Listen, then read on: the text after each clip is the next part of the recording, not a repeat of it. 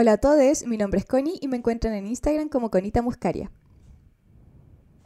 Y mi nombre es Chopi y me encuentran en Instagram como Sofía Sorio. Y ambas nos encuentran en redes sociales como Instagram, YouTube y TikTok, como siempre con el nombre Mi Vida en Series. ¿Cómo estás, Chopi? Luchando con la vida. Ocupada como nunca, buena. Sabes que no sé a dónde se me está yendo el tiempo, los días, el año. Yo no sé tú, pero yo no puedo creer que ya entramos a octubre, weón. Bueno, este año pasó demasiado rápido. Y lo Y con tanto caos. siento como, sí, como que me habría gustado hacer más cosas. Sí, sí, eh, siento que septiembre me dejó como, como una rata atropellada en el camino, como que de verdad todas las cosas que yo tenía pensadas en septiembre no pasaron, desde que me enfermé hasta que tuve muchas cosas que hacer y... Ah, ah, y no alcanzé ni una wea y ya es octubre. Qué chucha. ¿Cierto?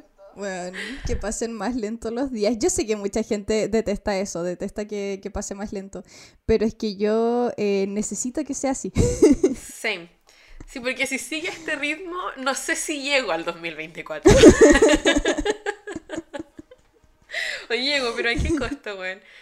Eh, Así que súper caótico, weón. Pero, o sea, por un lado sí estoy emocionada porque, eh, como toda la people sabe, este es mi mes favorito del año, pero siento que todo ha sido tan rápido y tan estresante que, que siento que no lo estoy pudiendo vivir y disfrutar como hubiera querido, weón. ¿Y tú cómo estás? ¿Cómo, cómo estás hoy? ¿Cómo empezaste octubre, weón? Eh, estoy bien. eh, me cambié de color el pelo. No fue como en octubre, pero fue como para recibir la primavera. Dije, ¿qué color es más primaveral? Y pensé en morado y rosado porque me recuerda a las flores, así que Ajá. cambié de, de color de pelo. Ah, ¿verdad que ya es primavera, po? Oh, entonces ahora más estamos acorde a nuestras estaciones, porque yo por fin estoy de moda, ¿no ves que yo solamente estoy de moda en otoño? Antes de eso no valgo nada, y ahora tú estás primaveral, así que me parece bien. Sí, me gusta mucho la primavera, pese a las alergias. Pese a que me da alergia. Es como que me la paso llorando y con moquitos en, en esta fecha. Pero aún así me gusta. Me gusta la, la ropa de primavera. Me gusta la temperatura de primavera, weón. Te asocio con la primavera, así que me parece muy, muy canon. Bueno, Chopi, ¿y de qué vamos a hablar hoy? Hoy vamos a dar inicio al mes Spooky con la wea más aterradora que puede haber en este mundo, Connie, que es eh, un hombre. un hombre arruinando algo que una mujer había hecho. Un hombre privilegiado. Eh, Claro, nada peor que un Nepo Baby cagando el trabajo de una mujer. y por eso hoy día vamos a hablar de Sam Levinson. O sea, es como una mini review de The Idol, quizás, pero más que eso es una excusa para poder criticar a Sam Levinson. Y también recordar que este es el episodio escogido por los chickens en, en Sponsor y Patreon. Así que si tienen ganas de poder escoger el episodio del mes siguiente, porque el segundo episodio de octubre lo vamos a escoger nosotras, ¿cierto? Pero si quieren escoger los episodios de noviembre, pueden unirse a Sponsor, a Patreon y a ponerse ahí a, a votar democráticamente. sí. Viva la democracia. Este episodio salió con el 100% de los votos. Amamos. Me encanta. Nosotras inocentemente colocando eh, de opción como películas, creo que colocamos. Y fue como, por supuesto que los chickens prefieren el chisme, weón. Yo sabía que iba a ganar el chisme, weón. no, no dudé ni por un segundo.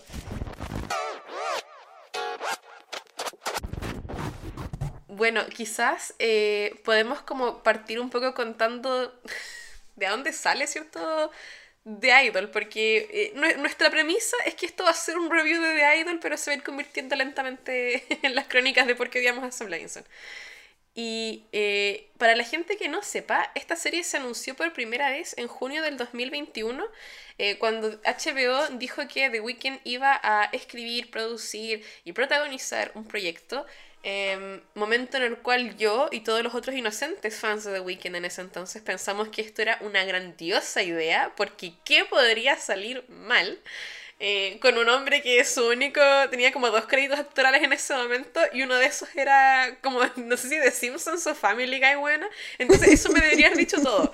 Eso y su música me debería haber dicho todo, pero yo, yo confío, po.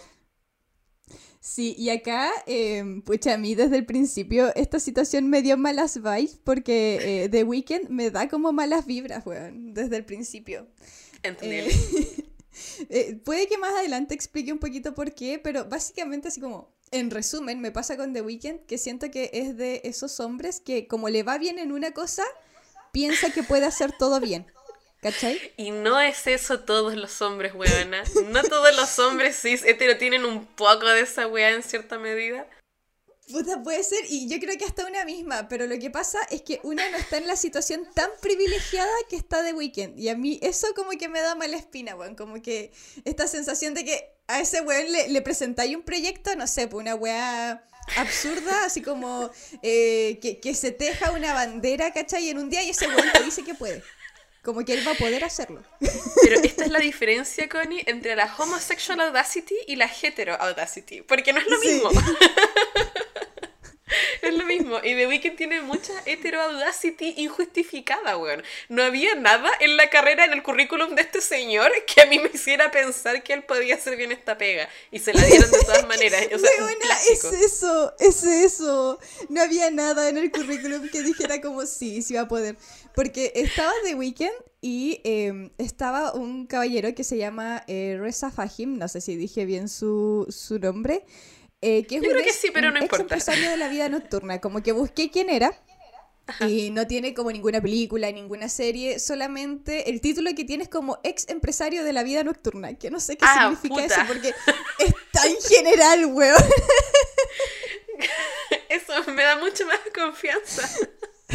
Y estaba Sam Levinson, que venía Ah. eh, como, por un lado, de, de un éxito, ¿cierto? De la Mm. primera temporada de Euforia, la que le fue muy bien, eh, pero que también venía con un historial gigante de eh, rumores, ¿cierto? De... de estos como chismes de que él trabajaba muy mal, de que era un hueón abusivo en, en el área laboral. Entonces estaban estos tres hueones y no sé, me daban muy malas vibras, Chopi, me daban muy malas vibras. ¿Qué, qué receta para el desastre? ¿Cómo no van a poder escribir una excelente serie, un cantante, un ex empresario de la vida nocturna y un weón abusivo? Me suena a receta al éxito, güey. Eh, bueno, aparte de que estaban estos tres señores muy mal calificados por cierto parte de trabajo, la única persona que en verdad estaba bien contratada en este proyecto era la directora, que eh, en ese momento era una mujer que se llama Amy Simetz, que espero estar pronunciando bien su nombre. El único nombre que me interesa pronunciar bien, por cierto, es el de la mujer de la producción, el de los hombres no me interesa. Eh, entonces estaba Amy Simetz en el proyecto y eh, como te decía, esto parte del 2021, esta tremenda odisea bélica, weón, y en, en ese momento hubieron más de 20 reescrituras del guion, ¿ya? O sea, weón, 20, ¿ok? La wea no es nada la Iliada, entonces realmente uno se pregunta, pero ¿qué chucha podría meritar que hubieran 20 reescrituras de un guion? Eh, además, hablo de que Levinson estaba muy ausente en la producción, qué sé yo, pero eh, otras trabajadoras de la producción de The Idol comentaron que Amy como que logró de un producto súper em, como descuartizado, por así decirlo, así como súper por aquí y por allá, ella logró juntar una wea que estaba eh, relativamente coherente. Em, eso es lo que después igual empezaron a dar problemas como de que Amy supuestamente no estaba cumpliendo las expectativas de HBO, que igual es un canal que se da a cualquier color, entonces no me parece imposible.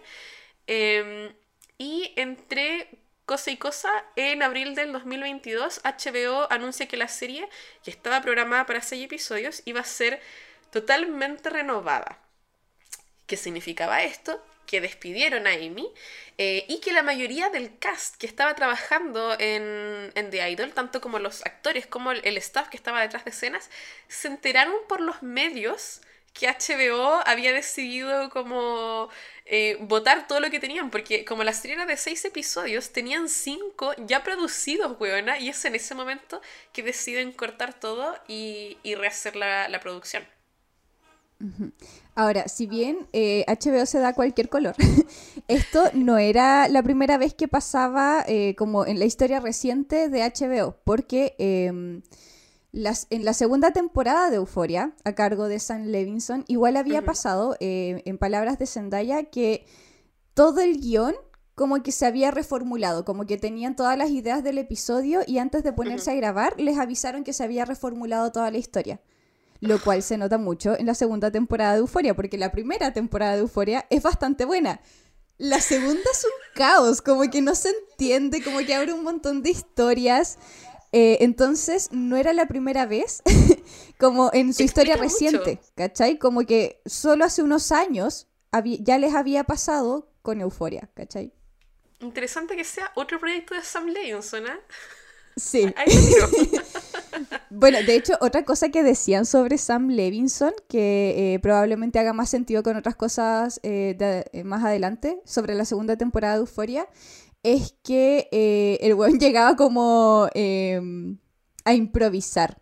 Como que de repente no tenía las weas hechas y por eso de repente demoraban muchísimo en grabar porque no tenían idea de qué iban a hacer ese día. Concha tu madre, weona, qué espantoso. Así que ese es como el ambiente que crea Sam Levinson al parecer en, sus creaciones. ¿Y qué pasa ante este panorama, weón? Bueno, obviamente muchos miembros del equipo se empezaron a ir porque qué caos, como eh, ya se empezaba a ver que esto eh, iba a ser un desastre, ¿cachai? Como que eh, te empieza a dar mala espina, entonces varios se, se, fueron.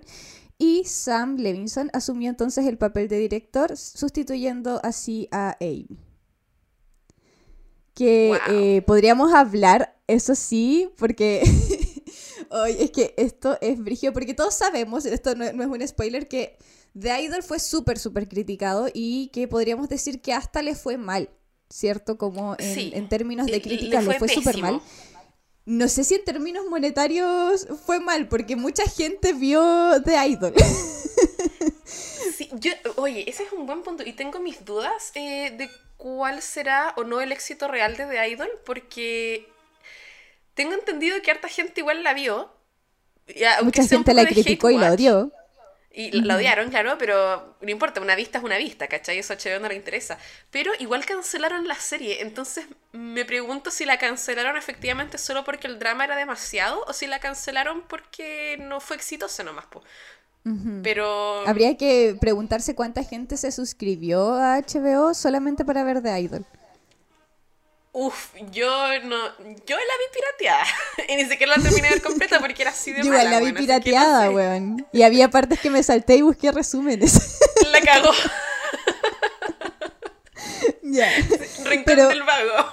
¿Cachai que cuando estaba todo este como ambiente de criticar mucho a The Idol, siento que hubo un golpe así que, fue brígido y que a mí me causó mucha gracia, que es que se filtraron las fotos de eh, más o menos la idea original que tenía ah. Amy.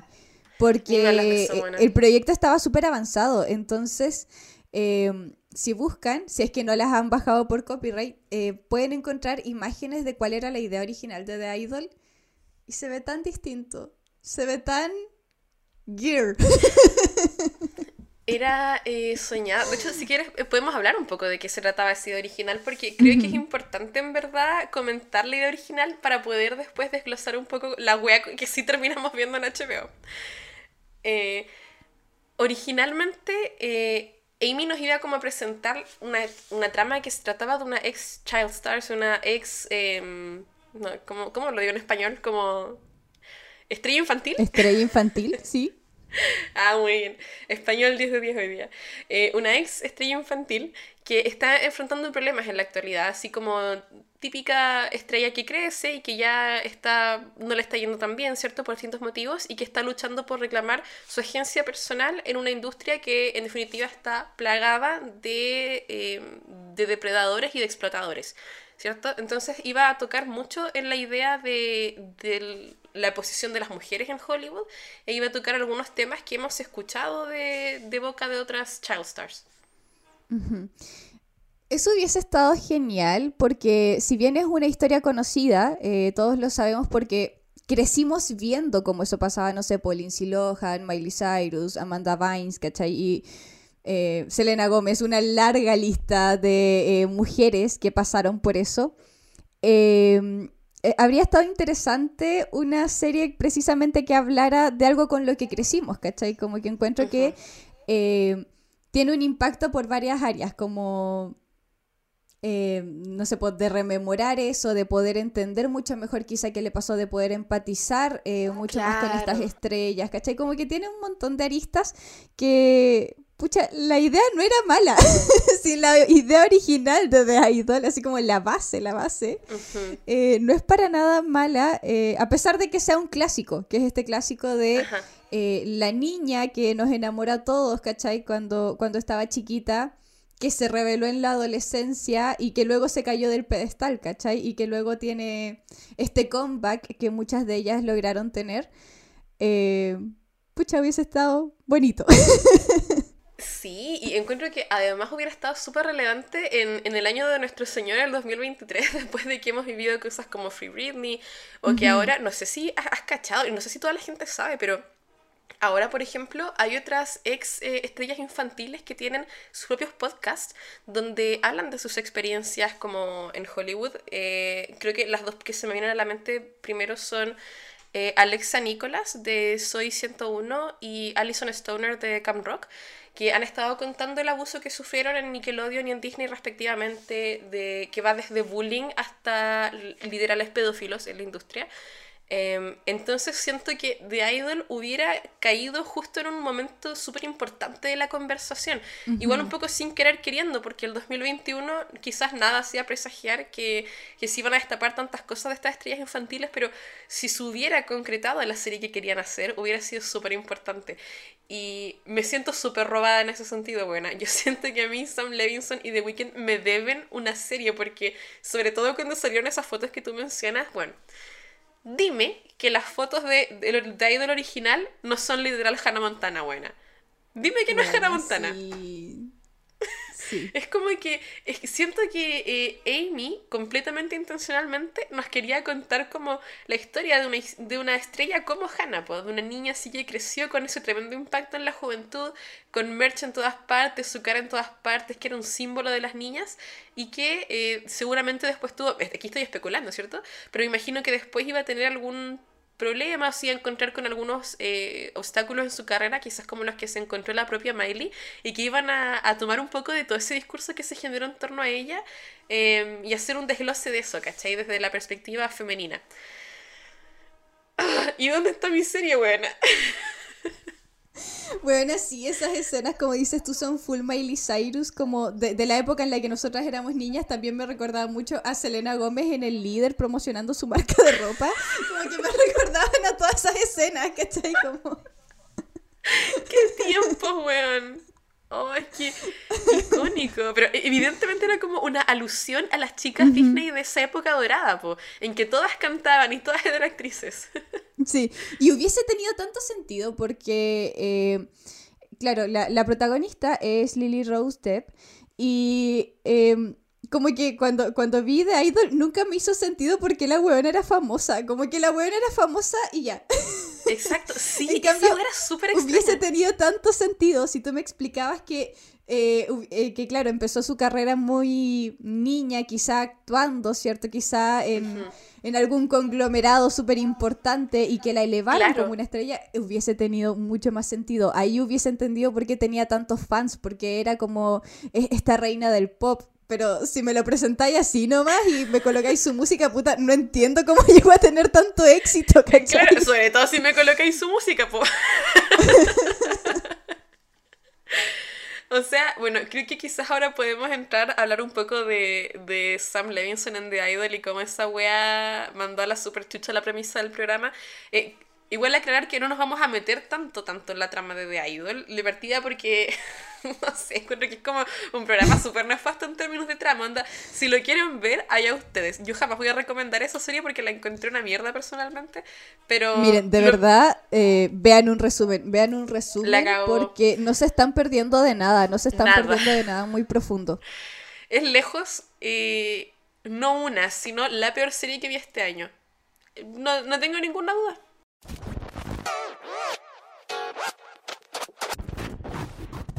Ya, entonces la idea de eh, la nueva producción de The Idol, cuando ya se va Amy y en definitiva toma Levinson la silla de, director en definitiva, eh, era hacer una especie de versión más oscura y adulta de Euforia. que no, no sé qué opinar al respecto. O sea, literal, la verdad es que este weón pescó la trama de The Idol, le metió sexo y le metió abuso por todas partes y dijo, listo, mi trabajo aquí está hecho. ¿Qué, qué sería más seria y adulta? Y, y, listo, él pensó que con él pensó que con ponerle tetas a la wea ya era una serie así de HBO. De grandes. De grandes, sí.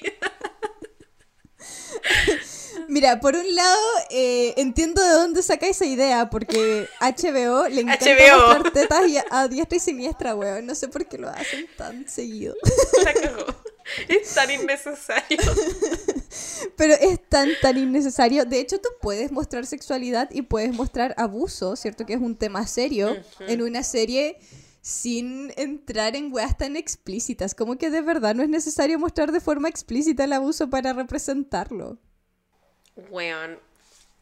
Literal. no, tengo nada que agregar. Esa es la oración perfecta, weón. Bueno, pero eh, Lily Rose, eh, que, puta me da lata todo esto, porque ella elogió Caleta la nueva dirección de la Inson y como que siempre eh, se refieren en los medios a ella como una persona que estaba como muy de acuerdo con, esta situación, como me siento súper apoyada y respetada en este espacio creativo y me da mucha lata porque eh, si bien sabemos que ella es una Nepo Baby y que tiene caleta de oportunidades, este era como su primer rol importante también, es como su primer protagónico, tengo entendido. Eh, o sea, el primer protagónico importante, porque mucha gente no sabe que Lily Rose sí ha tenido como otros roles en otras cosas. Ella ha estado en otras películas, qué sé yo, pero nada que haya hecho ruido. O sea, si yo te dijera, Connie, nómbrame tres cosas en las que ha aparecido Lily Rose Depp, sería como, ah, bueno, el episodio 1, 2 y 3 de The Idol, ¿cachai? Entonces, claro. de verdad que la gente no la cachaba y esta era su chance, pues, weón. Y si tú, si tú tenías una oportunidad laboral, ¿cachai? Eh, no, no habláis mal del jefe, pues, weón. que no puedes, porque hemos visto lo que ha pasado en el pasado cuando una mujer habla en contra de la producción. No sé si te acuerdas de esa película, Connie, que es una comedia, en verdad es una película mala. Creo que se llama... Puta, creo que se llama Knocked Up. Había una actriz, te voy a decir, la, la wea más vaga del universo. Espérate, déjame ver si la película efectivamente se llama Knocked Up. Pero eh, básicamente la actriz de esa película habló de que, eh, ya, sí, efectivamente es Knocked Up. Y la actriz es Katherine Hegel. Y Katherine Hegel en ese momento habló de que sintió que la producción de la película era sexista. Y esto ella lo hizo mientras la película ya estaba terminada, ¿cierto? Estaban entrando en lo que era promociones y ella dijo que en verdad ella sintió que no fue como ideal, no, era no había una visión feminista de, de su rol. Eh, sale Seth Rogen también en la película, que mm, tomen eso como quieran. Eh, Seth Rogen tampoco defendió a Catherine Heigl, de hecho todo lo contrario. Él se dedicó a decir que Catherine Heigl era una mujer histérica, ¿cierto? Y weona. Catherine Heigl, que en ese momento venía en una carrera así que iba avanzando, yo diría que meteóricamente, porque ella en verdad le estaba yendo súper bien en su carrera en Hollywood, desaparece, weona. Nadie, o sea, a ver, estado en algunas cosas, pero quedó con una reputación por el piso. Salió en todas partes que la buena era una loca y una pesadilla trabajar con ella. ¿Te acordáis? Sí, es lo que pasó con Megan Fox también. Oh, cierto, cuando dijo que quizás Transformers no era la mayor pieza de cine feminista del mundo, güey. la weá, porque entonces la expectativa de esperar que Lily Rose en la posición en la que se encuentra, que más encima es una actriz no respetada, porque Lily Rose hasta la fecha es la hija de Johnny Depp, la ex de Timothy Chalamet. Es como, esas son las weas que la gente piensa de ella. Entonces, esperar que ella se rebelara contra la producción, no, la verdad yo no, no juzgo, bueno. Bueno, eh, a raíz de todo este discurso que se empieza a generar, la, la wea más chistosa, Connie, que, que empieza a más nefasta. Yo aquí supe que la serie era una mierda. Y es que se empieza a generar un debate que yo considero que era súper infantil en redes sociales, donde, por ejemplo, The Weeknd, que es el protagonista, ejecutivo, productor de la serie, o sea, aquí él se supone que está tomando un rol de personita grande, haciendo cositas importantes. Este weón empezó a burlarse por Twitter de la gente que criticaba su serie ¿Cachai? Entonces, en verdad, súper mal. Se empezó a burlar de tanto revistas, de usuarios. También pasaron weas chistosas porque, eh, de hecho, él usó como algunos memes sacados de la serie para burlarse de, de algunos medios, como Rolling Stone pero después esos memes no salieron en la serie. Entonces como que eso más encima dejó ver que habían más weas que se habían seguido reescribiendo y sacando del corte final. Que después nos vinimos a enterar que se cortó un episodio completo de la serie. Pero nada, pasa esta weá, Abel se pone a hacer el ridículo por Twitter. Qué cringe, weón. Me... me tanta vergüenza ajena. Esa es la palabra. Eh, yo no veo a las mujeres productoras pegándose esos Tony en las redes sociales, pero a los hombres, la verdad, demasiado seguido, weón. A la única mujer que veo haciendo eso es a JK Rowling y no sé si quiero que oh, me comparen sí. sí, estás haciendo algo que JK Rowling haría, detente, no lo hagas. Eso es todo. Y nada, en, ese contexto lleno de cringe, llegamos a la serie que finalmente vimos en pantalla. ¿Y de qué se trata esa wea, Connie? Bueno, es un drama de la industria musical. Ah, ok. Que no, no me había quedado muy claro. De, The Weeknd, eh, esto era algo que él vio muchas veces en la industria, que él, que él logró percibir, ¿cachai? Ah, no, una wea que todos sabíamos, sino que él vio, él nos iba a iluminar con eso. Increíble. que narra la historia de una estrella eh, del pop en ascenso, que eh, sería Lily Rose, que entabla una relación con un gurú de la autoayuda y eh, propietario de un club nocturno, The Weeknd adentrándose en este mundo, en este culto clandestino y secreto. Porque, bueno, como que con la primera mitad teníamos suficiente, teníais suficiente material. ¿Por qué quisiste?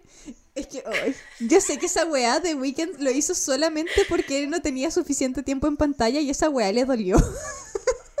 Eso es, lo, e, es eso. Es eso, o sea, eh, bueno, vamos a hacer algunos comentarios de las cosas que dijeron después ellos, pero eh, a mí personalmente me encanta que The Weeknd se haya puesto, como dices tú, en el rol de un gurú.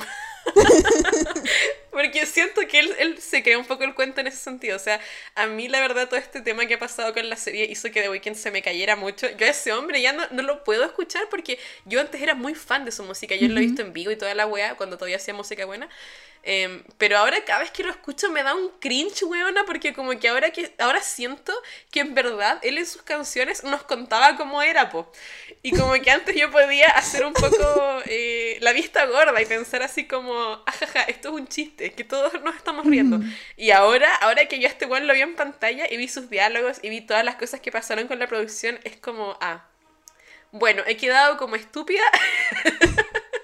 Porque este weón era exactamente sus letras, po. Em, por cierto, toda esta weá, mientras lo estabas contando, Connie, me dio esa vibe de ese TikTok, o sea, de esa trend en TikTok, de eh, mujeres diciendo que los hombres tienen como momentos de iluminación en que te cuentan una weá súper básica que tú como mujer la descubriste a los 5 años. Así me imagino The Weeknd hablando de esto con, con Amy, con la directora original, así como, weona, he cachado que eh, Hollywood es una industria súper explotadora y que tratan mal a las mujeres, parece. Y Amy así como, mm, sí, po. así imagino la conversación. Oh, qué brígido. Y más encima aquí es cuando empieza a utilizar como el, e, el nombre de su ex, porque claramente, weón, cuando habla de eh, una mujer que él conoció, ¿cierto? Que pasó por todas estas cosas, weón, es como obvio que todos pensaron en Selena Gómez. Eso también me dio demasiado cringe, weón. Demasiado. Eh, ¿Te acuerdas que te mandé el cover de inteligencia artificial de la voz de Serena Gómez cantando la canción de, de esta weona de la serie? Y sonaba perfecto, era el pitch perfecto, weón. No sé, demasiado bizarro. Y, y de hecho, si, si, quieren meter en ese como rabbit hole, pueden buscar las similitudes entre la protagonista de entre Jocelyn y, y Selena Gómez. Y bueno, son, son, muchas cosas que uno dice, esta bueno, no es coincidencia. Esto es un. Esto es una directa. Em, crítica a Selena Gómez y en verdad la manera en que este weón se refiere a sus exes, tanto en su música como en su ahora trabajo cinematográfico, la verdad es que me parece demasiado patético, weón. Bueno, y las em, escenas en las que se coloca, porque el personaje de The Weeknd se llama Tedros, creo algo así, como Tedros. ¿verdad? Sí, Tedros. Eh, siento que es cool cuando uno es adolescente y hace fanfic así como, o, o uno imagina, weas así como Uno se inventa historias en la cabeza y se coloca en escenas que, claro, que como adulta, obviamente te da mucho cringe. O, cuando lees un, fanfic que evidentemente fue escrito por un adolescente. Hay weas que le dan cringe, pero tú lo entiendes. Tú entiendes porque lo escribió una cabra de 13 años, ¿cierto? Claro. hay escenas, hay entradas de Tedros que dan full esa vibra. Y tú dices, pero si este weón participó en esto, ¿por qué se puso en esa posición? Porque Weón, es que a mí esta wea me dejó impactada porque The Weeknd tiene tantas canciones sobre sexo y sus canciones son sexys. Y como que después de ver esta serie, la única wea que yo podía pensar era como, ¿este weón habrá tocado una mujer alguna vez en su vida? porque la verdad es que no me queda claro. Y menos Sam Levinson, como que siento que esta wea, si tú me dijeras que se va a revelar mañana que en verdad la escribió una cabra en Wattpad, yo te creería porque tiene esa vibe. Ay, y me dio cringe. Ahora, no, me recuerda como esas celebridades que las hacen leer fanfics de repente. Es como que siento que The Weeknd nos leyó su propio fanfic del mismo con la hija de Johnny Depp, Qué, qué asco. Qué asco. Oh, me, dio, cringe físico. Bueno, y eh, para sorpresa de absolutamente nadie, esta trama se deshizo por completo de la premisa original. Em, y de hecho, no contentos con arruinarnos todo lo que nos había prometido en la serie original, decidieron caer en todo lo que se supone que la serie iba a criticar. Así como que realmente The Idol cayó en, poner a las mujeres de su producción en una situación abusiva más bien que de crítica del abuso. O sea, en verdad yo encuentro que el rol en que pusieron a Lily Rose Depp y el arco que le dieron, weón, es terrible. O sea, eh, spoiler para la gente que aún quiera ver esta serie por algún motivo. La serie parte un poco hablando de el abuso que ha sufrido Lily Rose y cómo eso le ha afectado y como que igual, si bien Lily Rose en la serie, bueno, Jocelyn, cierto personaje, si bien Jocelyn toma muchas decisiones que son súper cuestionables en la serie, eh, siento que uno como audiencia puede hacer el trabajo de justificarla a través de su trauma, porque la serie no hace un buen trabajo de vincular el trauma con la, con la Jocelyn del presente, pero uno sabe que está esa capa, entonces uno puede empatizar igual con ella, creo yo. La weá es que después de hacerte como todo este arco de abuso, literal al final de la serie, al final, final, se nos semi revela que aparentemente eh, Jocelyn ha mentido sobre el abuso o se hace como alusión a eso y que en verdad ella era la persona abusida y que Tedros era el pobre weón siendo como llevado a la rastra de ella. En verdad ella era la mastermind manipuladora, weón. Y qué, qué violento encuentro este reveal, coño. O sea, no solo fue una pésima historia de abuso, sino que después dejó a la mujer como la... O sea, no sé qué decirte de esta wea, buena. Sabes que mientras decías eso estaba pensando eh, en alguna serie o película que lo haya hecho bien, eh, como representar esta situación, representarla bien. Y se me ocurrió que South Park en su episodio de Britney Spears es mucho más coherente, weón. Y es mucho va mucho más al grano y es mucho más inteligente con, esta idea. Y es impactante porque yo siento que por lo menos todos los millennials que vimos esa wea de chicos nos acordamos vividamente de ese episodio, weón. Como que ese fue mi primer Free Britney. Pero listo, en verdad esta serie era completamente inútil e innecesaria porque lo que se demoraron seis episodios en hacerlo mal, South Park lo hizo bien en 20 minutos. Gracias. Bueno, es que es eso, si no vas a aportar nada nuevo, para que, bueno, hay que revisar siempre que hagamos algún proyecto artístico si South Park o los Simpsons ya lo hicieron. Y si lo hicieron lo suficientemente bien, hay que ver en qué estamos aportando, weón. Si vamos a aportar menos que lo que ellos pudieran hacer en 20 minutos, entonces no se hace. Exacto, si no me puedes dar lo mismo o más que me dio South Park con Paint, entonces no me lo des, no lo quiero.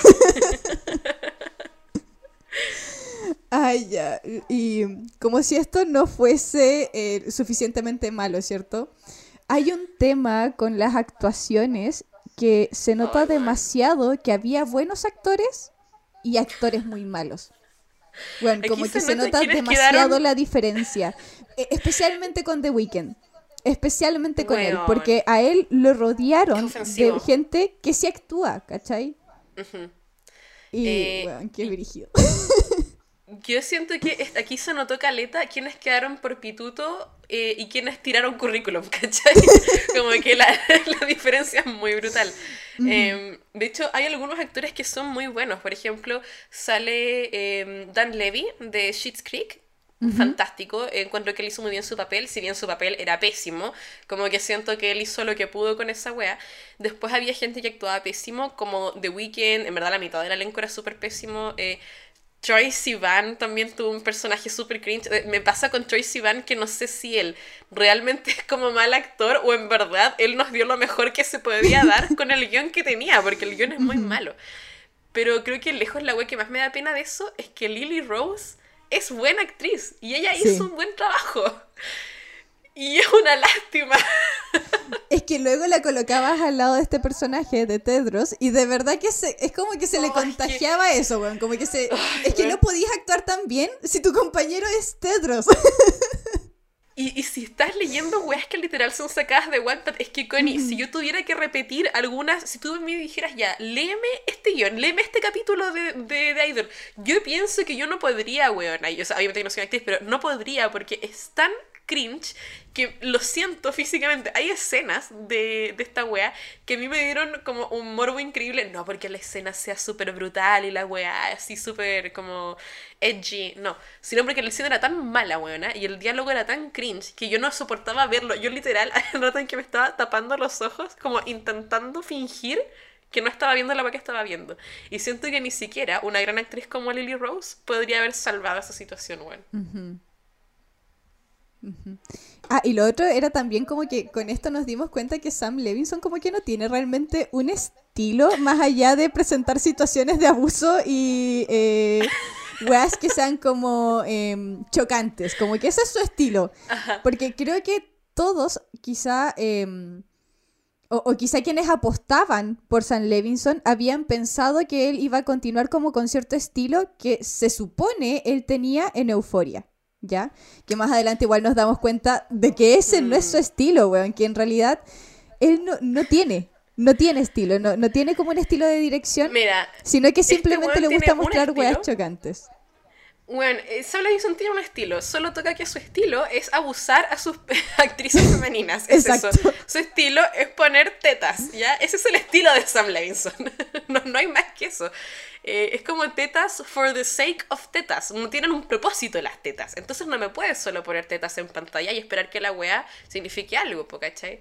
Eh, bueno, y yo pienso que igual en verdad para ir cerrando esa parte, la, la otra weá, aparte de la horrible actuación de The Weeknd, es que a mí personalmente me arruinó la imagen que yo tenía de este hombre y ahora lo encuentro cringe. Y ahora no puedo escuchar a este señor cantándome canciones sexy porque solamente me da un cringe, weón, que me hace querer arrancarme la piel. Así que gracias por nada, Sam Levinson. Pero qué brutal que él se haya puesto solo en esta situación porque de verdad... Mira, yo te entiendo que si tú estás a cargo de, de, un programa, ¿cierto? De una serie, existe la posibilidad de colocarte a ti mismo en, en un papel, ¿cierto? O de eh, colocar tu propia historia, como lo hizo Sam Levinson anteriormente, en donde Zendaya, eh, el personaje Rue, se supone que era la representación de Sam Levinson, ¿cachai? Se supone que ella era Sam, Sam eh, como con las experiencias que él había vivido y todo. Entiendo eso. Ajá. Em, pero ¿por qué te colocáis en un personaje que de verdad es tan incoherente? Porque, mira, te creo si hubiese sido una sátira, pero no es lo suficientemente claro para ser una sátira. Entonces tenemos que pensar que las weas me las estás diciendo en serio. Y si me las estás diciendo en serio, no, tampoco da, weón, porque... Eh, weón, queda como en ese limbo en donde tú no entiendes si es una sátira, si es una broma. Eh, simplemente es un personaje mal escrito y ¿por qué te pones en esa situación, weón? Como que de verdad, eh, no sé, tienes como esa sensación tan como de intocable que de, verdad pensáis que esta weá como que no, va a afectar en tu carrera. Oye, es que sabes qué, yo pienso que, que, Abel realmente quería ser tomado en serio como actor y yo pienso que él de verdad pensó que lo iba a hacer bien y también pienso que lamentablemente se juntó con Sam Levinson, que es un weón que exactamente igual que The Weeknd, piensa que... Eh, chocar y meter tetas y hablar de sexo es suficiente para ser una persona seria. Es suficiente para que la wea sea para grandes, ¿cachai? Claro. Eh, entonces yo pienso que él pensó que le iba a bastar, po. Y la wea que me pasa con esto es que solo hay dos posibilidades, Connie. O The Weeknd realmente es un weón que empatiza con muchas de estas ideas nefastas y que yo pienso que en algún grado tiene que ser weón, porque la manera en que él defendió férreamente esta producción me deja un mal gusto. O la otra eh, alternativa es que él en cierta manera idolatra a la gente que es este tipo de personas o que interpreta a este tipo de personas. Como personajes y ninguna de las dos es tan que- buena. Claro, como que él si él hubiese que querido esto- interpretar a un personaje muy complejo sin haber tenido Sí. ninguna experiencia interpretando personajes así. día uno en el trabajo y él quería ser un artista torturado, hacia el tiro, weón. Y, y se fue a la chucha, o sea, no sé por qué no podía tomar papeles normales. Harry Styles, cuando empezó a actuar, weón, fue como soldado número 15 que sale como 20 segundos en pantalla en una película de guerra. El weón se ve como literal medio minuto y si sobrevive no me acuerdo, ¿cachai? O sea, no sé, pues hay que partir, yo pienso que donde están las habilidades, pero este weón al tiro quería Humildad. ser The Revenant, ¿cachai? Este weón quería ser Leo DiCaprio.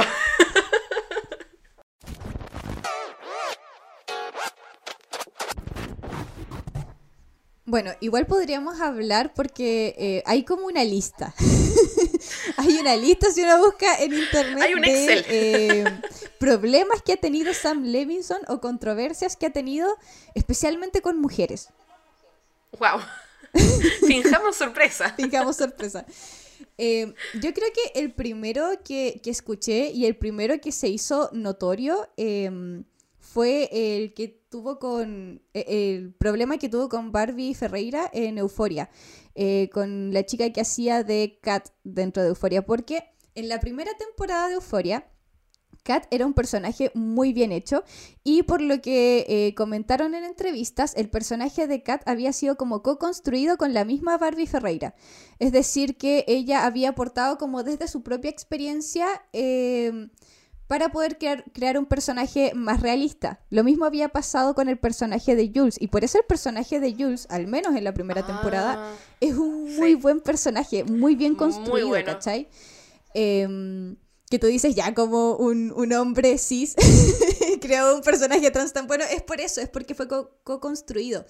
Entonces, por eso daban esta impresión como de ser tan realistas y tocaban temas que efectivamente eh, eran realistas, ¿cachai? Ya. En la segunda temporada eso no es así. De hecho, al parecer Sam quería que el personaje de Kat, eh, que es, eh, Barbie Ferreira es una modelo eh, plus size, eh, y por lo tanto parte de su narrativa eh, se centraba en esta idea como de no estar conforme completamente con su imagen corporal, ¿ya?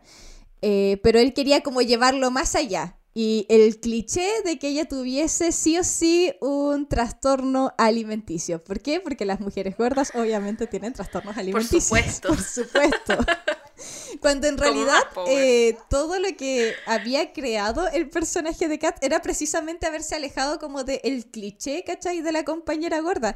Ella tenía, eh, claro, un tema con su autoestima, pero era un tema que iba por otro lado, ¿cachai? Como que no, no, no tenía tanto que ver con, con el tema de su cuerpo. Em, entonces, ¿qué pasó en la segunda temporada? Es que a Barbie Ferreira como que la eliminan completamente. De hecho, hay escenas en las que se ve que Barbie Ferreira está hablando y no se escucha su voz. Bueno, eh, y pasar de ser un personaje que salía prácticamente en todos los episodios a aparecer un par de veces en la segunda temporada y tener un arco que da tanta vergüenza ajena que tú dices, weón, ¿por qué este personaje que era como tan serio, tan amable en ciertos aspectos, que era tan complejo, de repente es una wea tan estúpida, ¿cachai? Y es como, eh, es para eliminarla, es para eliminarla y todo tiene que ver al parecer con estas diferencias de opinión que tuvieron Barbie Ferreira con Sam Levinson, porque obviamente ella quería que su personaje siguiera siendo tan complicado como había sido en la primera temporada, ¿cachai? Ujú, Claro. Eh, una weá también en torno a eso que a mí me pareció sad, o sea, a ver, uno no puede saber la verdad de estas cosas porque hoy so- somos espectadores solamente, pero siempre me llamó la atención que Barbie Ferreira como que se negó a confirmar eh, derechamente que ella había tenido problemas de diferencia de opinión con Sam Levinson y cuando la entrevistaron al respecto fue como, no, si no, no fue que tuvimos diferencias de opinión, es solo que eh, en verdad no había un lugar para Kat para ir. Si es que no había un lugar para Kat, eso es un problema con Sam Levinson, porque él es la persona encargada de la serie. Y yo pienso que eh, Barry Ferrer en ese sentido, como lo que ya habíamos dicho antes, no quería quedar en este papel de la mujer histérica, ¿cachai? Que se queja de su empleador. Entonces yo pienso que quizás eh, Barbie Ferrera debe tener opiniones al respecto y de cosas que no le parecieron, pero que quizás hasta la fecha no ha podido expresar como por miedo a, quedar como tachada de Hollywood, ¿cachai? Como una hueona difícil para trabajar. Sí, completamente de acuerdo. Eh, no se acaba ahí el... Yo diría que ahí se abre recién la puerta de controversias en torno a euforia, porque después entramos en una categoría que yo denomino el trauma o la obsesión de Sam Levinson con los desnudos. Y es que este hombre tiene una sola misión en la vida y es ver tetas. ¿Ya? Él solo quiere fototeta, si no, no hay serie. Entonces, eh, esta wea empieza, empieza como a quedar la cagada con los desnudos cuando los fans igual un poco manifiestan un, descontento, eh, me acuerdo yo, con la manera en que Sidney Sweeney era eh, mostrada con el personaje de Cassie, como que en verdad su personaje era un poco sexualizado, o sea, no, sé si un poco, su personaje era derechamente sexualizado, muy sexualizado. Eh, cosa que igual siempre a mí Euforia me deja de partida un mal sabor porque para mí Euforia es una serie que tú la podrías haber hecho en una universidad con personajes mayores de edad y no cambiaría absolutamente nada sobre la serie. Entonces como que la obsesión de que sean menores de edad siempre me ha dejado un, mal gusto. Em, pero la weá empieza a, tomar para mí una weá ya de claro oscuro cuando la propia Sidney Sweeney se queja y ella comenta que habían momentos en los que, que no salieron al aire, ¿cierto? En los que casi debía estar topless y que ella se sentía tan incómoda que le dijo a Sam Levinson así como, oye, la verdad es que no sé si es tan necesario que mi personaje esté a tetas peladas en esta escena. Y él estaba como, ya, ok, no lo necesitamos. Y que ahí no se grababa la escena, entonces como que ella igual, que, que bueno, como que Sam la entendió, qué sé yo. Y es como, ya, yo sé que ella tiene que decir eso porque ella es una empleada aquí, ¿cierto? Pero, weón, o sea, en definitiva él está reconociendo que él ponía estos desnudos innecesarios. ¿Y para qué? ¿Para qué escribía esas escenas si no eran necesarias y si no añadían nada a la trama? Para poder mostrar a Sidney Sweeney a tetas peladas. Eso era lo que él quería para poder generar eh, atención. Entonces, eso a mí no me sienta nada bien. Y ahí empieza como a abrirse estas críticas de que Sam Levinson eh, como que metía cantidades excesivas de desnudez en las series sin, sin motivo.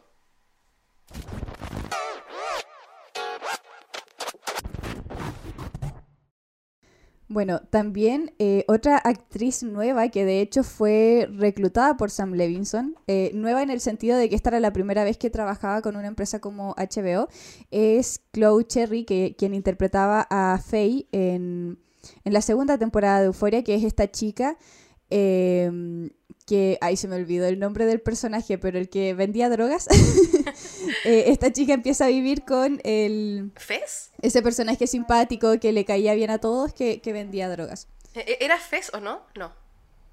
Era Fez, sí, ella empieza a vivir con Fez por una serie de, de eventos.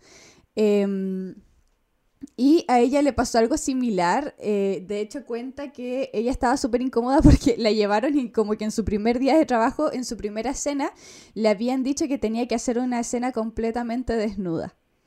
Em, y no conocía, por ejemplo, a quien iba a, interpretar a su, a su pareja, que, em, que, al parecer era una escena con, con esta pareja que tenía, eh, y todo súper incómodo, pero el actor que interpretaba a esta pareja fue quien habló con Sam Levinson y le dijo, oye, para tu mano, esta wea es súper incómoda, acabo de conocer a esta chica y ya estás pidiendo como que haga una escena completamente desnuda, weón.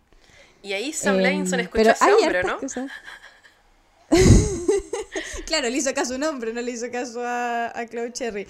Que yo creo que hay que hablar un poco de... Em, porque hay hartas cosas que a mí me llaman la atención de la contratación de, de Chloe Cherry. Para empezar, encuentro que si es una mina talentosa, Y sí es una mina que merecía estar ahí, que, es buena actriz, que es muy bonita, ¿cachai? El papel lo hizo súper bien, eh, es un papel medio chistoso y ella lo, eh, hace efectivamente chistoso, como muy inocente.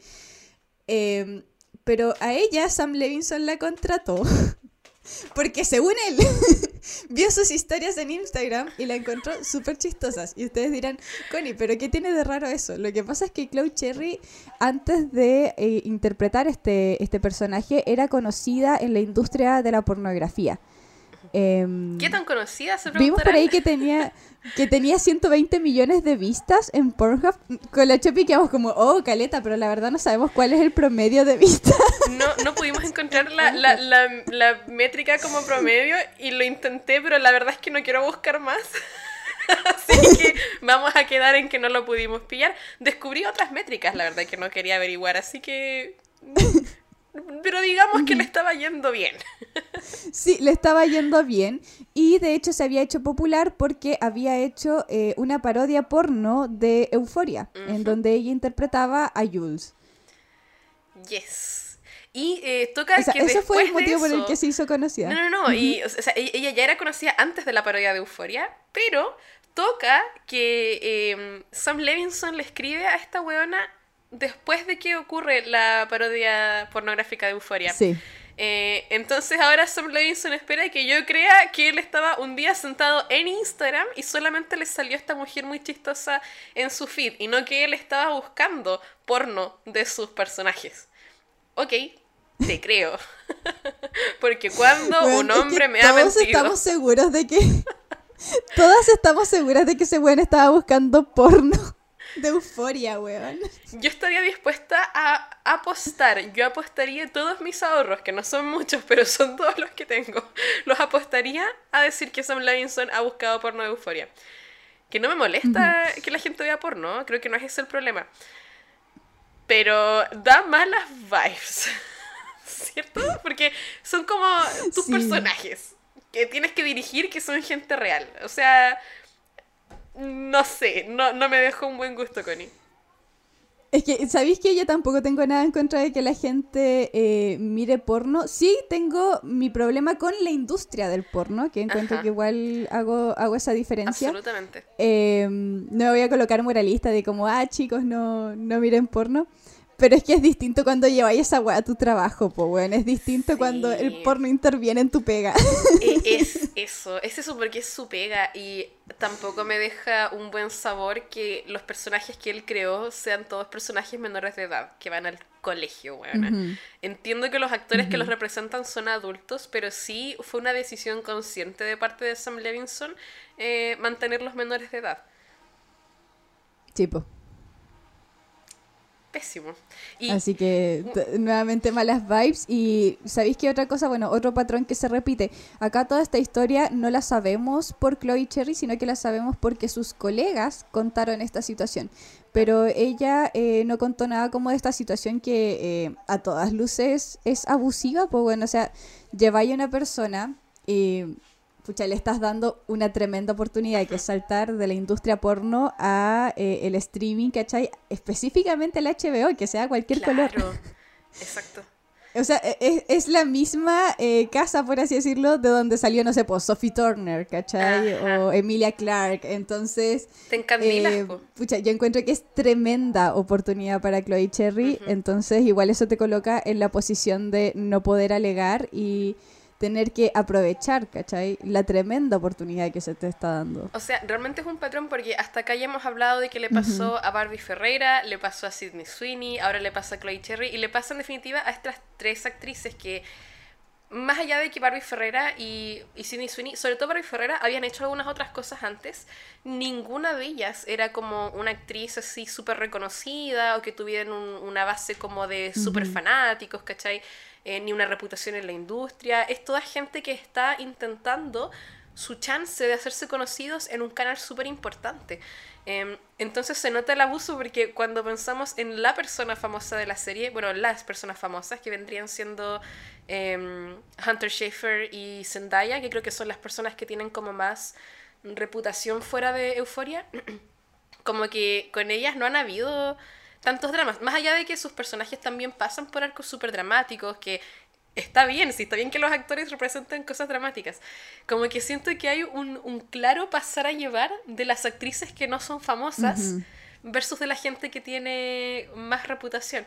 Y bueno, no sé si te pasa lo mismo, pero yo más allá de cómo lo quiera justificar Sam Levinson, para mí la decisión que él tomó de poner a una ex actriz porno desnuda en su primera escena, que finalmente no salió al aire, pero eso es lo que él quería hacer, para mí eso me dice todo lo que yo necesito saber de este hombre, porque a él le pareció que eso era adecuado porque diría, ah, bueno, esta mina se gana eh, las lucas, ¿cierto? Saliendo desnuda, este es su trabajo, la voy a poner desnuda también acá.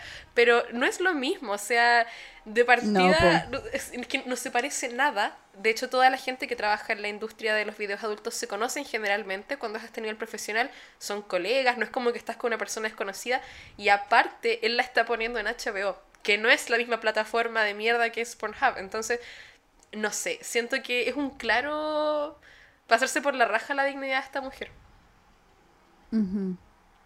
Que por cierto. Pero ahí no se detuvo. No, no se detuvo. A eso quería llegar, porque no se acaba ahí. Y no solamente le pasa a las actrices más jóvenes de Euforia, sino que también le pasó a Marta Kelly, que interpreta a Lori.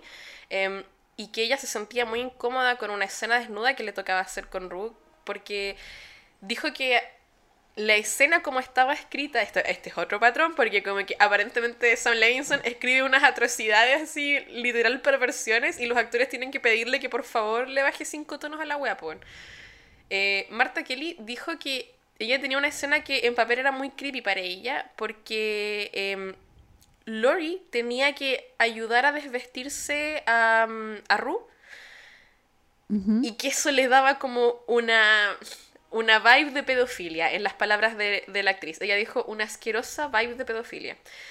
Eh, y ahí fue que ella habló directamente con Levinson y que tenía como sus reservas respecto de hacer esta escena y ahí fue que, que le bajaron igual un poco el grado a la escena.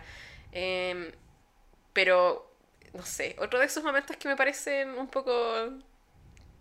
Mm, innecesario. Innecesario, güey.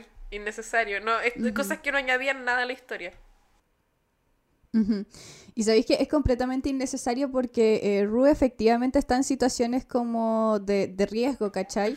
En donde puede ser víctima de agresiones sexuales y eso se entiende incluso si no colocas las escenas sexuales o las escenas explícitas en donde ella está en riesgo, ¿cachai?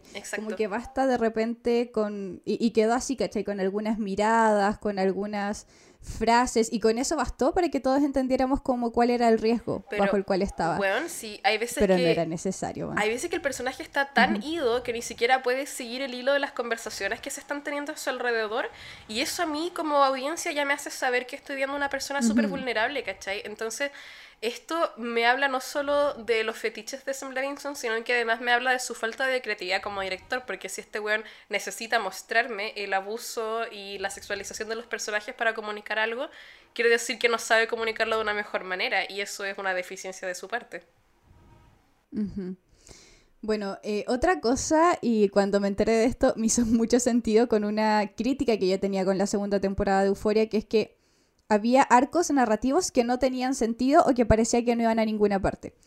Eh, porque em, Minka Kelly, quien interpreta a Samantha, que es la jefa de, de Maddie en, en, la segunda temporada, porque Maddie está siendo como de niñera de, de su hijo, se sintió súper incómodo porque nuevamente en la primera escena, en el primer día de trabajo, le pidieron que hiciera un desnudo en donde... Eh, se daría como a entender que a ella le gustaba Maddie, una menor de edad, ¿ya? y ella siendo su jefa, una mujer adulta. Eh, ¿Por qué digo que eh, esto como que ahora me, me hace clic? Es porque efectivamente en la segunda temporada todos interpretaban que había como una especie de tensión sexual entre ambos personajes, pero como nunca llegaba nada es como, ah, claro, es que somos nosotros los huevones, ¿cachai? Como viendo eh, lo cochino en donde no hay, ¿cachai? Como en realidad solo son amigas. Em, pero eso eh, de que sean amigas, de que sea como más bien una mentora, lo tenemos gracias a que Minka Kelly eh, pidió que la relación fuese más de amistad y no fuese tanto una relación erótica, como de que a ella le gustaba. Pero igual quedaron como algunos Vestigios. trazos, claro. ¿cachai? Por ejemplo, claro, quedaron, por ejemplo, eh, hay una escena en donde Samantha le regala eh, su vestido favorito a Maddie y eso solo lo sabe porque la vio a través de las cámaras de seguridad probándose su ropa. Eh, y esa wea es creepy, po, weón. esa wea es rara, eso no lo hacen las amigas. Entonces, la gente quedó súper confundida con ese tipo de weas y, y ahora lo entiendo, ¿cachai? Ahora entiendo de dónde viene la confusión. Es porque hay dos narrativas chocando. Está la idea que tenía Sam Levinson y la idea que las actrices le pidieron que hiciera, así como, weón, no podéis hacer esta wea, ¿cachai? No podéis colocarnos en esta posición. Oye, y esto igual una, una tangente, ¿cierto? Porque obviamente esto ya es repetir ese patrón que, que venimos comentando que, bueno, por lo menos eh, una, dos, tres, cuatro, cinco, por lo menos cinco actrices distintas, y sin mencionar cuántas otras cosas habrán pasado en ese set. Pero una wea que siempre me ha molestado, que no lo puedo dejar ir, no lo voy a dejar ir, es que... eh. Espero no estar recordándolo mal, pero creo que había un momento de euforia, eh, me acuerdo ahora por Maddie, porque creo que decían que el personaje de Maddie había tenido una relación con un hombre de 40 años cuando ella tenía Sí. 14, y decían, pero ella tenía el control, o ella estaba en control, una wea así. Y eso me dejó un mal sabor, weón. Como que siento que em, Sam Levinson, todos sus personajes femeninos tienen un poco... em, como que él intenta, obviamente, crear personajes que sean, que generen empatía, que tengan historias que uno se pueda relacionar, que toquen drama, ¿cierto? Todo bien ahí. Pero como que se nota tanto que estas weas las escribió un hombre, weona, están tan vistos desde un lente en que el empoderamiento femenino es este empoderamiento como un poco, o sea, no un poco, hi- hipersexualizado, ¿cachai? Como que este es de los weones que dicen, dejen a las mujeres hacer porno, porque eso es women's Porque rights plata. en los derechos de las minas de querer acostarse con nosotros, ¿cachai? Eso es como los derechos de las mujeres que defiende Sam Levinson. Porque, bueno, qué, qué malas vibes. Me recuerda como un poco a la wea que se genera en torno a Lolita, que mucha gente, bueno, ha leído y ha visto la película también de Lolita. Con la diferencia de que Lolita es una crítica de los pedófilos que piensan de esa manera, po, porque la idea es que el libro está contado desde la perspectiva de un pedófilo y por eso dice weas tan bizarras como que una niña de 12 años está en control de él, ¿cachai? Porque el weón es un pedófilo. Pero Sam Levinson fue y puso con todo su pecho esa frase en su guion, ¿cachai? Entonces, ¿qué me queda a mí de- para interpretar de esa wea, pues weona? Mira, yo creo que le damos caleta de crédito a Sam Levinson por el tema de los personajes femeninos, porque efectivamente hay personajes que están bien construidos, que generan empatía, que son complejos, ¿cachai? Como que no son simples, pero le damos demasiado crédito eh, a él, siendo que estos personajes igual fueron co-construidos por las mismas Eso te iba a decir. actrices, weón. Eso te iba a decir, Que los la personajes complejidad buenos de... no son suyos, ¿cachai? Sí. La complejidad de Jules igual radica caleta en que Hunter Sheffer metió mano ahí, ¿cachai? Y en la primera temporada, Kat es un muy buen personaje porque Barbie Ferreira metió mucha mano en ese personaje. Y en la segunda temporada ya no, porque no la dejaron. O sea, no sé, bueno, esta lo encontré una tragedia. Esta wea realmente es crónica de una muerte anunciada a todas las producciones de Sam Levinson. Em, No contento con ser un, un depredador sexual. Como si fuera poco, más encima se nos fue revelando. De hecho, creo que estas weas empezaron a salir ya incluso al final de la primera temporada de Euforia, pero continuó hacia la segunda, que es que se empieza a hablar de explotación laboral y es que habían largos días de trabajo que se extendían hasta 14, a veces 17 horas. Que yo sé que igual va a haber gente que cínicamente va a decir así como, ah, ya, pero el trabajo en cuestión es como ponerse ropa linda y decir un par de líneas y... Sí, no, weón, no sé, igual es una pega súper dura que yo creo que nadie quisiera estar 17 horas trabajando en lo que sea. Eh, y no es solamente los actores que tienen el trabajo, entre muchas comillas, más glamoroso, porque tampoco están así, eh, sino que esto también implica que todo el crew tiene que estar trabajando estos es- horarios extendidos y que el trabajo no se acaba cuando terminas de grabar, sino que cuando terminas de grabar tienes que empezar como el trabajo real de construir el programa. Así que... em, pésimo jefe más encima de Sam Levinson. ¿Qué quieres que te diga, Ujú. buena? Sí. Bueno, y aquí em, repetir lo que ya hemos mencionado, como la falta de diversidad em, como de voces con, con Sam Levinson. Como que se fue notando muchísimo que en la primera temporada de Euforia había mucha más gente como apoyando y probablemente le estaba más abierto a la crítica quizá y a la co-construcción de cosas. Em, pero luego como que se va notando que el weón se va apoderando de esas cosas también.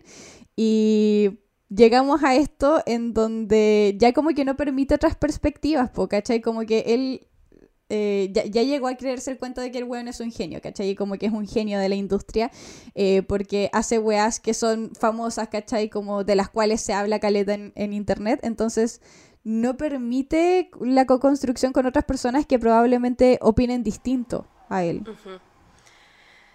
Yes.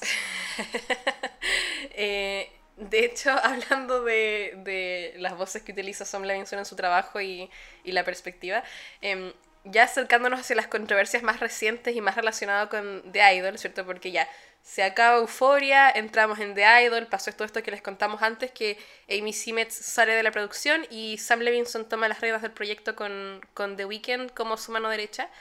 Em, y aquí estos dos hombres cis hetero, Abel y Sam Levinson, decidieron que este programa que se supone que se iba a centrar en una mujer e iba a narrar la historia de esta mujer, tenía demasiada perspectiva femenina. No palabras mías, sino palabras de estos hombres que trabajaron en esta producción.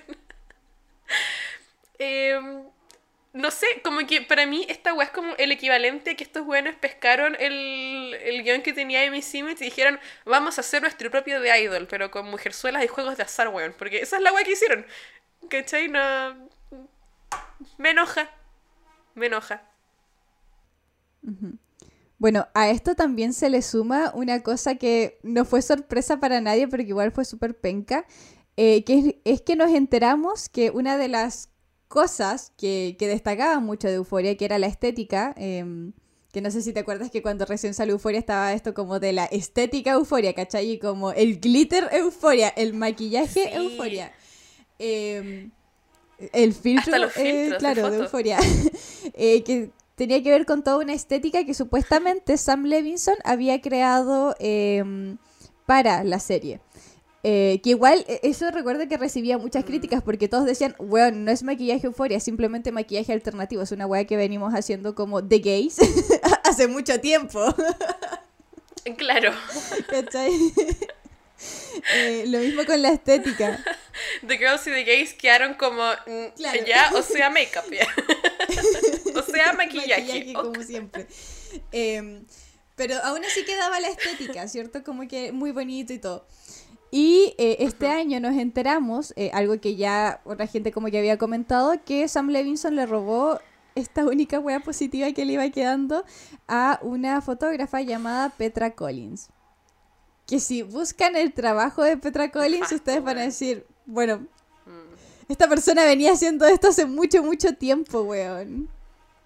Y Sam Levinson se lo robó. Sí, y de hecho fue una... Ella fue una fotógrafa muy conocida, de hecho los millennials que crecimos con Tumblr, eh, seguramente alguna vez vimos fotos de Petra Collins ahí, porque ella tuvo mucha presencia en la plataforma. Eh, y esto ha sido para mí devastador porque, bueno, esto, a ver, para mí esta es como la corona de todas las cosas que ya veníamos diciendo de Sam Levinson y solamente me confirma las cosas que yo ya sabía de él, pero lo encuentro devastador porque Petra Collins es la, la persona que originalmente iba a participar dentro de la fotografía de Euforia la contactaron, Sam Levinson se puso en contacto con ella, HBO se puso en contacto con ella y finalmente, eh, no recuerdo si fue Sam Levinson o directamente HBO, pero alguien de la producción le avisa a Petra Collins que al final no la van a contratar porque eh, tenía muy poca experiencia. Que de partida, bueno, nada, o sea, no tengo nada que decir sobre esa mierda porque no, tiene sentido. O sea, experiencia en qué, si ella era fotógrafa y su trabajo iba a ser estar a cargo de la fotografía de la serie, entonces no entiendo qué estaban esperando.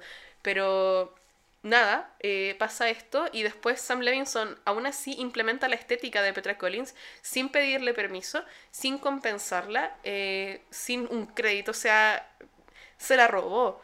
Y el motivo por el cual la serie fue tan famosa, si bien la serie igual tuvo sus méritos en la primera temporada, eh, la gran cosa que hizo fue esta estética que la hizo conocida y la serie jamás hubiera llegado a la altura en que llegó si no hubiera sido por esta estética que originó Petra Collins.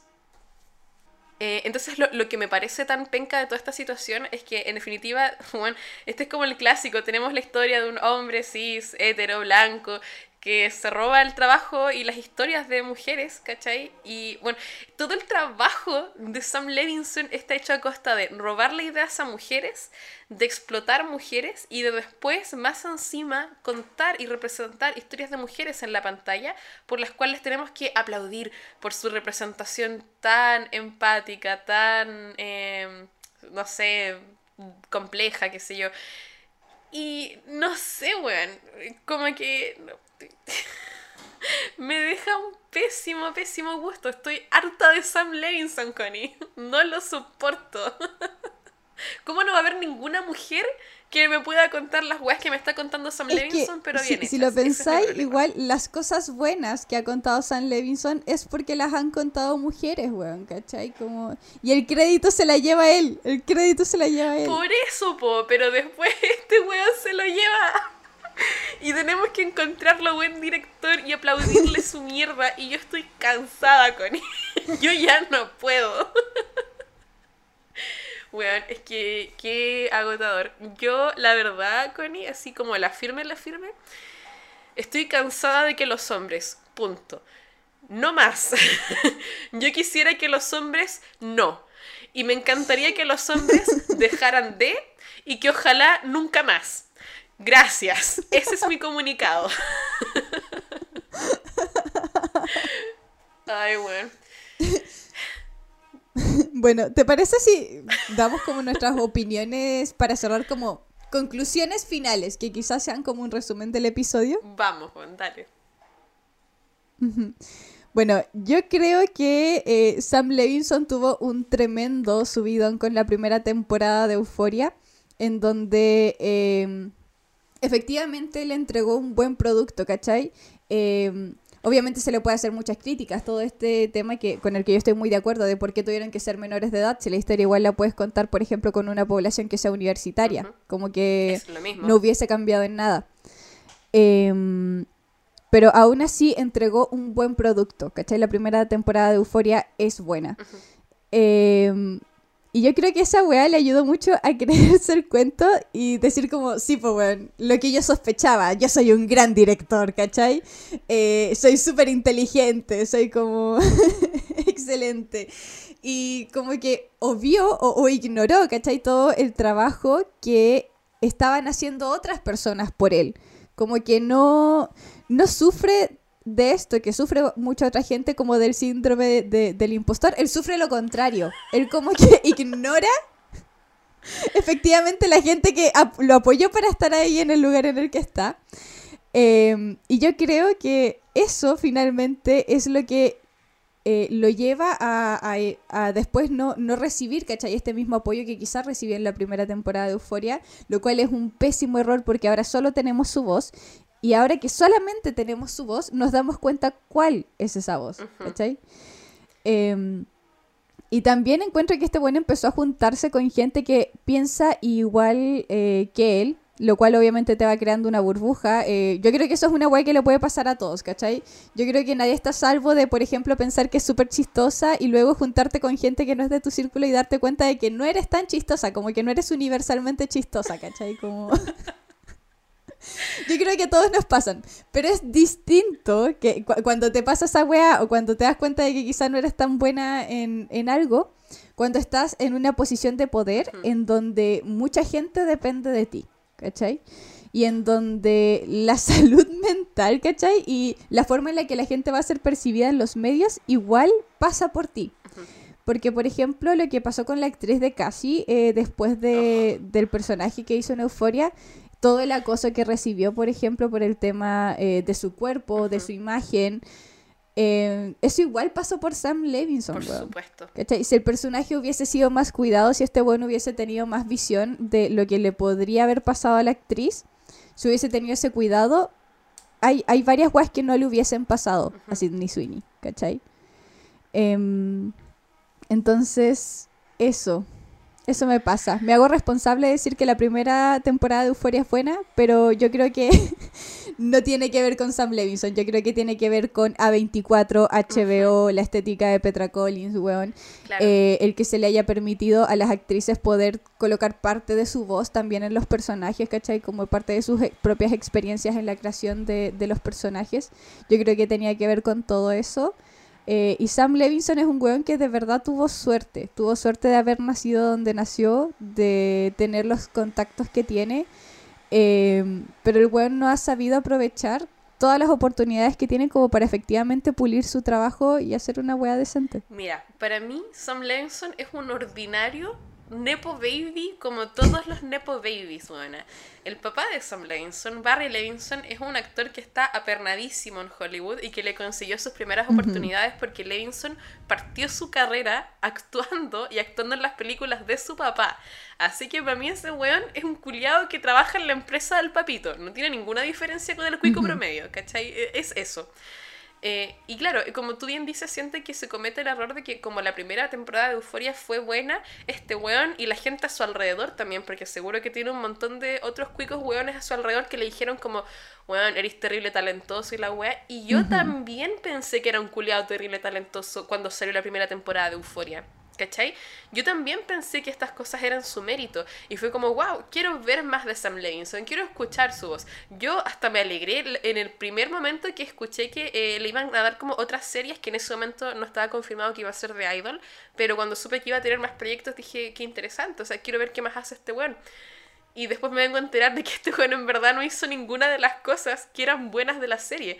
Por el contrario, él creó un pésimo ambiente laboral y fue la persona que, que tiró para abajo sus series. Entonces, a mí lo que me pasa es que siento que Sam Levinson sufre un poco una wea que viene siendo como un, un vestigio, una consecuencia de, del Hollywood de antaño, que es esta idea de que los directores tienen que casi torturar a sus actores para ser considerados buenos directores. Como un poco esta weá que pasa en la universidad también a veces, de esto de tengo que ser el profesor más cagado de toda la facultad y reprobar a la mayor cantidad de buenos posibles para ser un buen profe.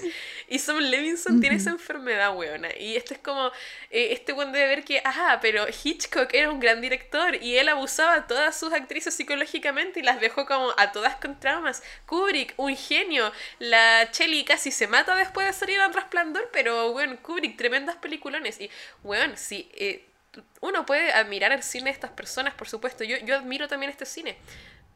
Pero si tú tienes que destruir a alguien psicológicamente y ponerlo en situaciones peligrosas o incómodas para que entregue la performance que tú quieres, eres un mal director. No eres un director suficientemente bueno, no eres un profesor suficientemente bueno. Es así de corto. ¿Cachai? Y yo pienso que tenemos que deshacernos de, de esa idea de que el sufrimiento eh, o de que el sacrificio, como que en Chile ocupamos harto esa palabra, si el de sacrificarse por algo. Encuentro que hay que eliminar esta noción de que el sacrificio eh, conlleva grandeza o que el sacrificio es algo admirable en sí, porque no, y yo estoy harta. Em, eso. Claro, podemos pensar, por ejemplo, en Greta Gerwig, que uno ve como los clips de la gente eh, grabando con ella y es como que lo están pasando la raja, es como que... Bueno, y yo... Como que ella crea un ambiente laboral bonito. Y yo sé que a Sam Levinson le arde del culo que Greta Gerwig tenga así casi que una happy house ahí con todos sus actores que disfrutan estar ahí, que van a estar con ella y que la weona rompe récords de taquilla y está, está cambiando el cine y él, que es un buen arcaico y que sigue haciendo las mismas weas que se vienen haciendo desde el inicio del cine, eh, no logra romper. Más de encima, Greta Gerwig es una persona súper creativa, weón. Ella de verdad eh, es una fuerza creativa de sus producciones. Ella tiene ideas y las implementa. No como este weón que se dedica a robarle la idea a otras mujeres. O sea, le robó la estética a Petra Collins y no se soltó más de eso porque la siguió ocupando en The Idol. Y ya un poco, no sé, como quizás cerrando la idea de, de The Idol, porque partimos este episodio con la premisa de, de, que iba a ser una especie de review de The Idol. Mi review final de The Idol es que es una mierda. Y que no lo vean. Sí creo que hay cosas que eran interesantes en el concepto original, eh, creo que era una historia que merecía ser contada y me la contaron y fue una mierda. Así que no tengo ninguna recomendación que hacer al respecto. Porque la, la, lata que me da de todo esto es que hay muchas personas en este proyecto a quienes yo les tenía cariño y que me parecen interesantes y que quería ver. Pero el proyecto no lo vale. Y la verdad es que Sam Levinson cae muchísimo en la pornotortura. Lo hacen todos sus en todos sus programas hasta acá. O sea, Euforia 1, Euforia 2 tienen mucho de este aspecto como de eh, la satisfacción del sufrimiento. Yo pienso que en la primera temporada estaba tan bien hecho y tan humano que no se veía de una manera morbosa, pero hacia la segunda temporada evoluciona en una weá en que ya nos da, nos, no sé, realmente es como un fetiche del sufrimiento femenino. Y The Idol para mí ya es una cosa que eh, literal es porno tortura. O sea, para mí The Idol es todo lo que está mal con Euphoria temporada 2, pero subido al nivel máximo porque los hombres involucrados en la producción son tan infantiles que piensan que mientras más desnudez, más abuso, más lágrimas haya en la weá, más seria es la producción. ¿Cachai? Y me da asco. Sí, bueno, yo creo que es eso. Y sumarme a tus palabras de que de verdad no vale la pena ver The Idol. Si quieren saber de qué se trata, busquen resúmenes en YouTube, les van a salir un montón. Eh, y, de verdad que eh, con eso va, van a destacar como los highlights que, que tiene, eh, así como en cuanto a historia, ¿cachai? Así como para entender de qué se trata. Pero la historia es tan básica igual y, y es fome. Es muy, muy fome. Me hace tan fome. Yo me salté grandes porciones de The Idol e insisto, no porque la wea fuera súper chocante, como decía The Weeknd, que la wea era casi que a Serbian film. No, weón, si no es eso, es solo que tu serie es mala, ¿cachai? Simplemente es una serie mala. Las partes que eran como tortuosas, supuestamente que iban a ser súper intensas, dan cringe. Eran cringe, bueno. Así que eso, The Idol, una mierda, Sam Levinson, una mierda. esa es la conclusión de este episodio. Esperamos que HBO saque mejores producciones. Esperamos que HBO meta mujeres a trabajar esa wea. Imagínate lo que haría una mujer con el, el budget, con el presupuesto de HBO, weona. Imagínate lo que quería Greta Gerwig con ese presupuesto. sí, esperemos que metan como voces más diversas. Pero bueno, es que nuevamente una weá que me da mucha lata es que esta weá la colocaron en, en, el horario de domingo por la noche, que es el horario como más exitoso de, de HBO. O sea, HBO apostaba muchísimo por esta weá. Y yo no entiendo cómo alguien vio el primer episodio. Literal, bueno. pero es que, no sé si te acordáis cuando, o sea, empezó a quedar la cagada antes de que saliera la serie, después solo el primer episodio, efectivamente fue una mierda, y como que Sam Levinson y The Weeknd estaban en Twitter así tipo como, no, si esta wea se va a poner súper brígida, así como que la gente no está preparada, y como que la serie siguió avanzando y solamente se ponía progresivamente más mierda, pasaban weas progresivamente estúpidas, como que cuando la verdad es que el personaje de Troy Sivan, por ejemplo, a mí me daba, solo me daba cringe, como que cualquier weá que él decía, incluso cuando estaba contando alguna weá dramática que le había hecho el personaje de Jocelyn, yo estaba como, hermanito, ya no, no puedo contigo fue tanto que, no sé si te acuerdas, Connie, pero la serie originalmente eran siete episodios y tuvieron que cortar uno porque HBO quedó como ya, esta weá, rapidito, me, me, la vas agilizando porque ya no puedo. No te puedo dar otro domingo, así que me lo cierras esta semana. Y le cancelaron un episodio. Mm.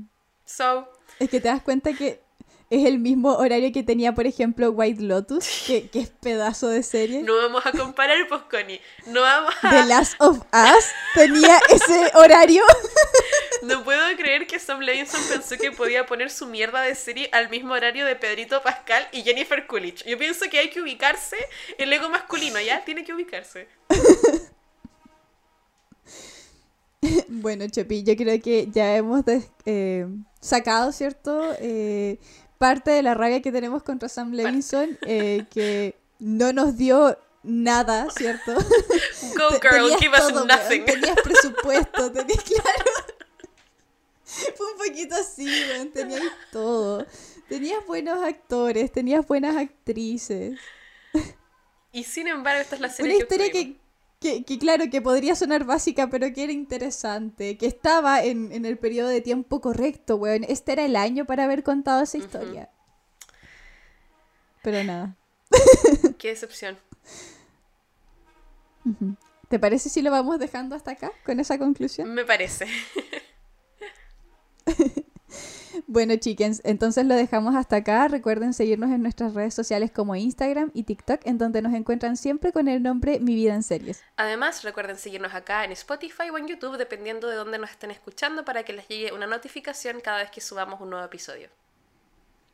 Si nos escuchan en Spotify, recuerden darnos 5 estrellitas, eh, especialmente porque bajamos a 4.9. No sé quién nos habrá puesto menos de 5. ¿Quién fue el envidioso? Sam Levinson.